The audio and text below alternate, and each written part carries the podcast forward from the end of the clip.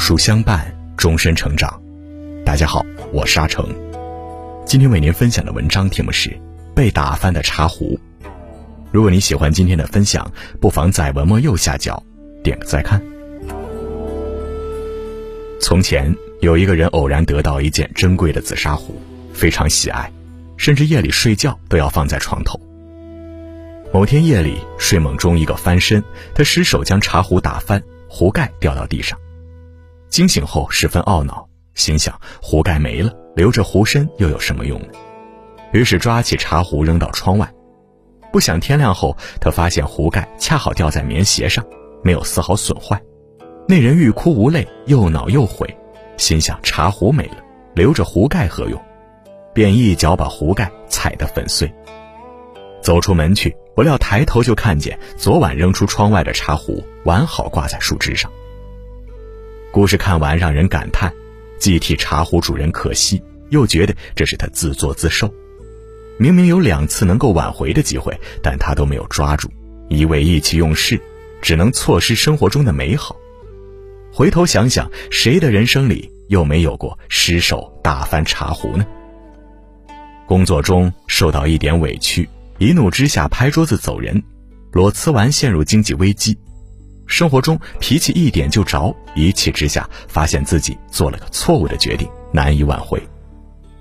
有句话说：“人在愤怒时智商为零，这时候做决定才是最愚蠢的。”很多时候遇事不分青红皂白，没弄清原委，便贸然做出行动，只图一时快意，往往会导致遗憾和后悔。在做决定前，多给自己一点冷静思考的时间，许多事情也许就会是另一种结局。五代时，冯道与何宁同朝为官，两人交情很好。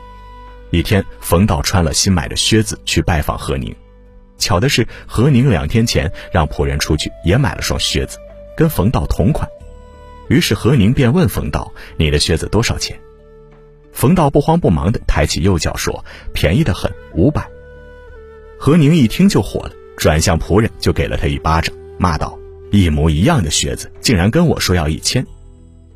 这时冯道又慢慢抬起左脚说：“这只也是五百。”何宁一下子傻愣在原地，非常尴尬，不知如何是好。很多时候，眼见不一定为实，我们看见的并不一定就是事情的真相。凡事多等一等，或许会有不一样的转机。千万不要让愤怒和暴躁冲昏了头脑，冲动之下的鲁莽行为极有可能会造成无法弥补的过错。早年在美国阿拉斯加，有位年轻人，太太因难产去世，留下了一个婴儿。平日里，他既要工作又要照看孩子，非常吃力。于是他养了一只极通人性的狗，上班前将孩子喂饱，让这只狗在家照看着。一天，他下班后去看望朋友，回家路上突遇大雪，直到次日凌晨才赶回家中。推门一看，却发现满地血迹。他赶紧冲进卧室，那只狗卧在床边，满嘴鲜血，冲他大叫，而孩子却不见踪迹。他断定是这只狗吃了孩子，顿时一股热血冲上脑门，抡起木棒便把狗活活打死了。随后，他听到床下传出微弱的哭声，趴下来一看，孩子完好的蜷缩在床底。他意识到自己可能犯了错，起身循着血迹往里走，在厨房发现一只被咬死的狼。冲动是魔鬼，你永远不知道失去理智做出的行为会让你付出怎样的代价。莎士比亚说：“谁能够在惊愕之中保持冷静，在盛怒之下保持稳定，在激愤之间保持清醒，谁才是真正的英雄。”怒时不言，恼时不争，生活中少些一时冲动，多给自己冷静和清醒的时间，事情才有回旋的余地。心理学家罗纳德博士曾说：“暴风雨般的愤怒持续时间往往不超过十二秒。”爆发时可以摧毁一切，但过后却风平浪静。如果控制好这十二秒，就能排解负面情绪。真正的高手都是先处理心情，再处理事情；先分析心态，再分析事态。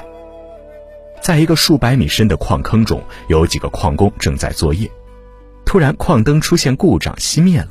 矿工们非常害怕，手忙脚乱地到处找出路。一番摸黑寻找却毫无结果。这时有个矿工说：“与其这样盲目乱找，不如静坐在这边，看能否感觉到风的流动，因为风一定是从坑口吹来的。”于是矿工们都坐下来，努力感受风的流动。刚开始大家没有任何感觉，但过了一会儿，他们的感官变得敏锐，逐渐感受到一丝微弱的风轻拂脸上。终于，他们顺着风的来处找到了出口。曾国藩说：“凡遇事，须安详和缓以处之；若一慌忙，便恐有错。人在情绪失常的情况下，理智和智商往往会下降，就容易犯错，找不到出路。想发火时，别急着说话，冷静十二秒，或者暂时先离开让你生气的环境。遇事不顺，不要轻易做决定，给自己两天缓和的时间，调整好状态，再去解决问题。”生活就像一场拳赛，越是心浮气躁，越容易自乱阵脚，失去理智判断。遇事先放在一边，给情绪一点降温的时间，才能理性处理问题，掌握好自己的人生。林语堂先生曾说：“一个心地干净、思路清晰、没有多余情绪和妄念的人，是会带给人安全感的，因为他不伤人，也不自伤，不制造麻烦，也不麻烦别人。”遇事冷处理是一种为人处事的成熟，更是一种通透豁达的大智慧。往后余生，愿我们都能管住自己，与不快的情绪告别，认真活好当下，去拥抱美好的人生。点个再看，与朋友们共勉。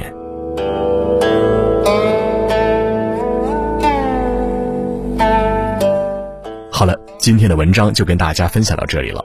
如果你喜欢今天的文章，或者有自己的看法和见解，欢迎在文末留言区和有书君留言互动哦。想要每天及时收听有书的暖心好文章，欢迎您在文末点亮再看。觉得有书的文章还不错，也欢迎分享到朋友圈，将有书公众号推荐给朋友们，这就是您对有书君最大的支持。我是阿成，我在山东烟台向您问好。